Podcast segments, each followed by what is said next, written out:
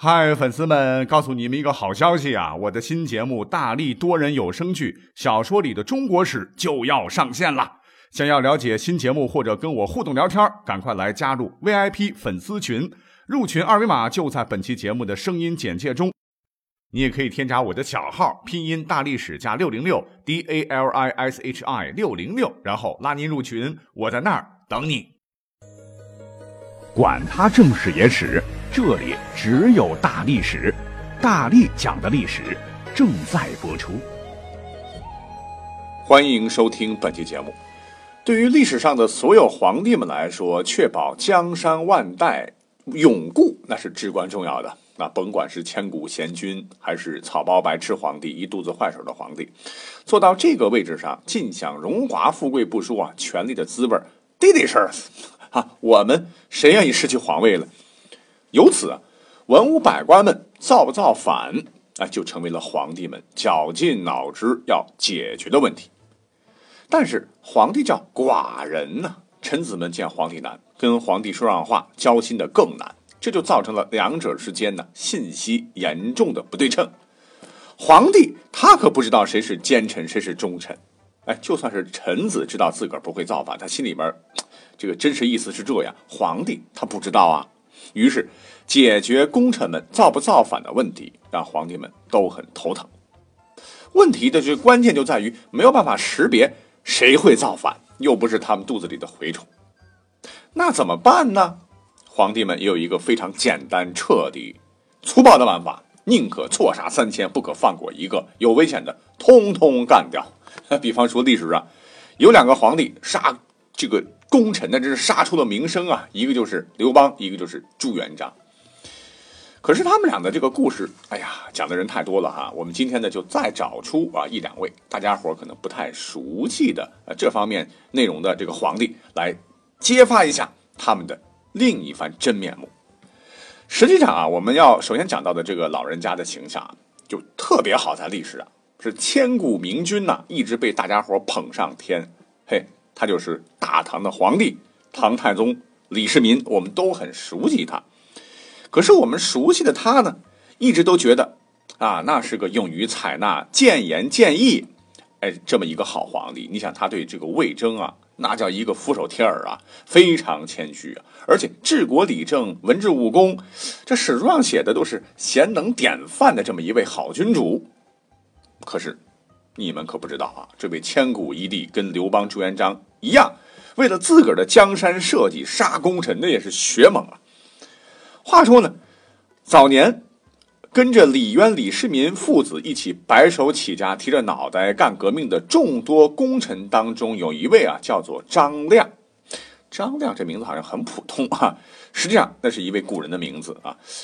呃，不是之前讲过吗？为了表彰功臣，李世民曾经绘制了凌霄阁二十四功臣图，让万万世敬仰吧。不是老老之前讲过啊？为了表彰这个功臣啊，李世民曾经绘制了凌霄阁二十四的功臣图，让万世敬仰嘛。这个张亮啊，就是其中一位。别看现在啊。呃，比起其他功臣程咬金、尉迟敬德等等，他的这个名声那就差远了哈。其实当年他也是为大唐立下汗马功劳的，只不过因为死的太憋屈了、太早了，所以被埋没了。张亮呢，据史料载啊，原本是一个种地为生的农民伯伯，哎，外表看起来很老实啊，实际上这个人呢是颖悟绝伦、目达而通啊，是一位 EQ、IQ 奇高的人。他刚好呢。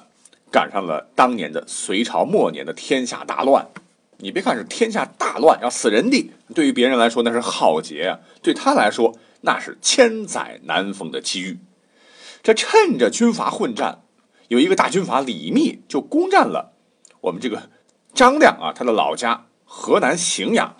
张亮呢是踊跃参军呢，成为了普通一兵，在军中当差，本来是默默无闻的啊，谁知道有一次。张亮竟然发现军中有一个要人要背叛李密谋反，他果断的把这个事情呢，呃，就告诉李密啊，避免了一场差点搞死李密的兵乱。李密立马对这个张亮是刮目相看呐，很忠心呐，封他为骠骑将军。后来呢，房玄龄又慧眼识人才，发现张亮不简单，有勇有谋啊，便把张亮推荐给了李世民。而此时恰逢李渊的几个儿子，这个夺嫡之争啊，处在关键时刻。爱惜人才啊，啊，李世民就收下张亮啊，派他啊去洛阳，让张亮干嘛呢？笼络四方豪杰，为李世民扩充实力。那张亮在洛阳，说实话干的也很卖力了，但不料啊，被当时的李元吉发现其真实意图，那结果张亮被告发了，受到了严刑拷打，九死一生。啊，这可是他是大义凛然呐，坚决不招供李世民是背后主谋。所以当被救出来以后啊，李世民对他非常的满意啊。那么在玄武门之变以后，张亮呢就被封为了长平郡公。那话说，在公元六百四十三年，李世民的这个太子李承乾和同为凌霄阁二十四功臣之一的侯君集啊，秘密谋反。这个造反集团呢，当时想拉这个张亮入伙，可是这个张亮不但不同意，反而直接向李世民告密。这个张亮呢，呃。又立了一大功啊！那作为奖励，张亮被任命为刑部尚书，还可以参与朝政啊！实际上就成了当时名义上的宰相了。这已经是一人之下，万人之上了。一个当年种地的农民朋友啊，而今因为他的忠心，成为了一个帝国的丞相，那是何等的荣光啊！但是忠心耿耿的张亮，他打死也不晓得，很快竟然会因为自个儿的一个小小的病。啊，莫名其妙的在历史上就画了一个休止符，这到底是怎么回事那么，在公元六百四十六年，唐太宗李世民呢，他得到一条密报，说刑部尚书张亮，他身上长出了龙鳞，龙的鳞片，哎，准备谋反。喂，这我耳朵难道坏掉了吗？当时李世民听说以后，吓了一大跳。那那赶紧给我查吧，看看到底是不是真的啊？结果你猜怎么着？结果回报说是真的，说张亮胳膊上确实是长出了龙鳞，而且他私底下还收养了五百多个所谓的义子，啊，这这简直是百分之九十九点九九是要谋反呐！李世民听罢大怒啊！我没想到这个忠臣竟然你这么忠心也要谋反，马上啊把他给我抓起来。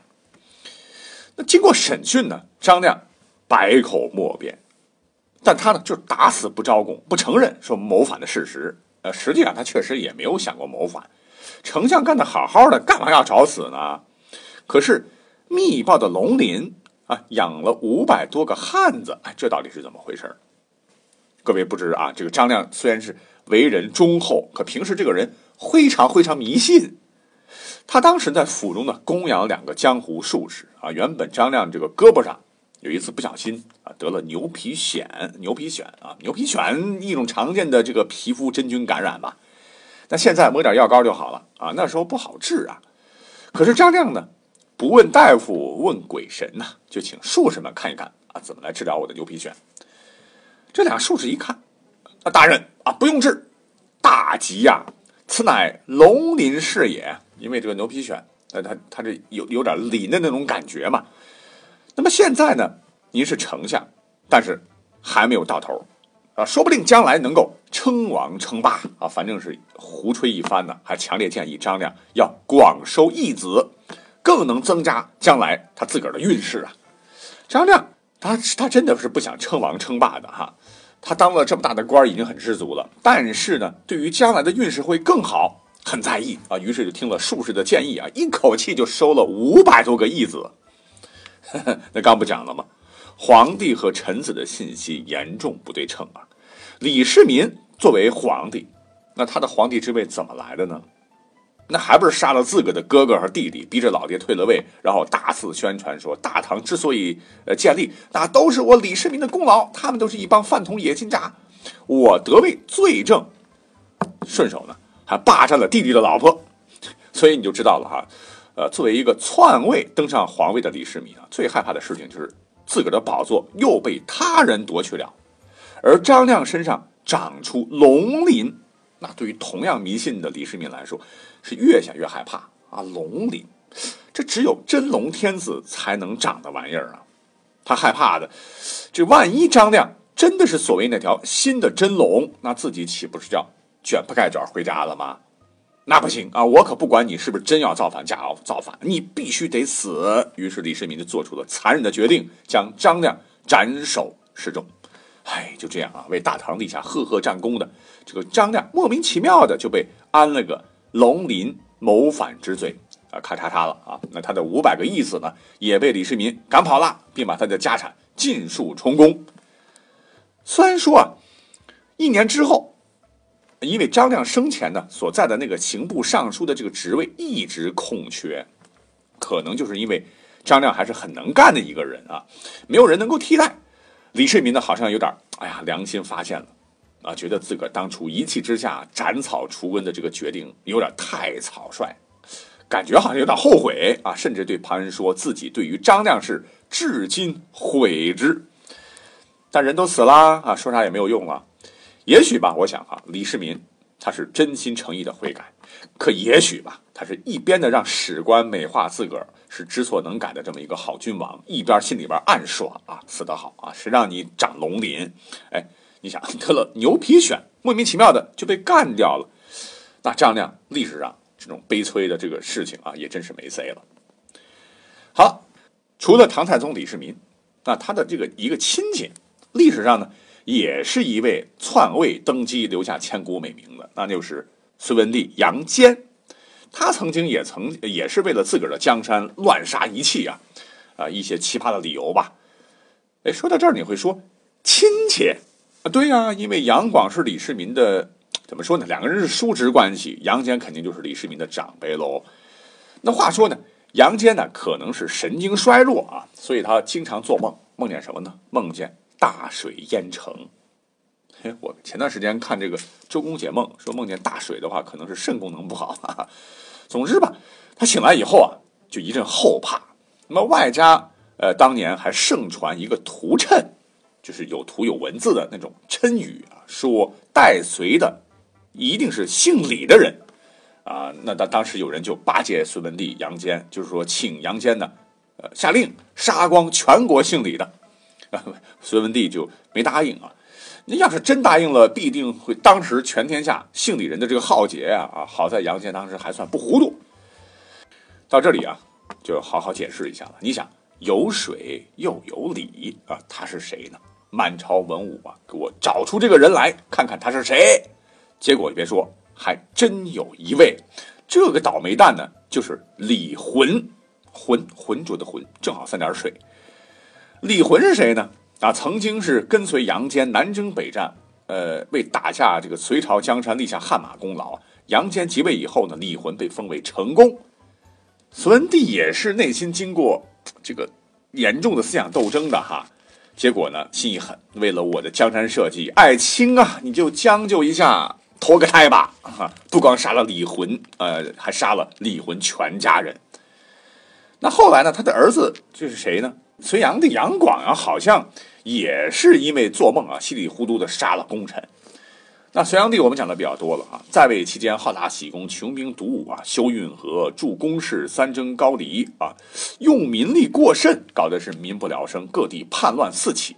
而此时呢，也流传了一个很神奇的谶语，说杨花落，李花开，李弘当王。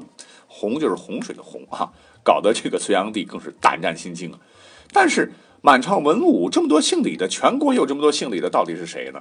肯定这不是李浑家了，因为李浑已经被消灭了。那还有谁呢？给老子站出来！你想谁敢站出来呀？就在此时，又是一个梦给出了答案。这不是我在瞎编哈，史料记载说隋炀帝啊，有一天也是梦见了洪水。这次洪水好厉害，直接淹没了京都大兴城啊，水浸金銮宝殿。那惊醒之后呢，他就立即下令，赶紧给我逮捕开国功臣李牧一家。这李牧是谁？是当年关陇军事集团的李家，在北周时做到了大将军，啊，是上柱国呀，掌握军权的一方诸侯。其实当时李牧呢已经去世了哈，可是奇怪的是，隋炀帝做完这个梦，为啥要第一时间要拿李牧家开刀呢？哎，因为李牧有个孙子叫做李敏，这个李敏呢，他有个小名叫做洪儿，洪水的洪。那隋朝建立的最大功臣家族就这样被满门消灭啊，可谓是狡兔死，走狗烹啊。可是聪明一世的隋文帝、隋炀帝啊，这两位。他们都没有想到，李渊，姓李的，他也带三点水啊，这个深渊的渊，对吧？好了，今天还有两个比较奇葩的和暗黑的小故事啊，因为设备的原因，我们就挪到下期来讲了。感谢各位的收听，拜拜。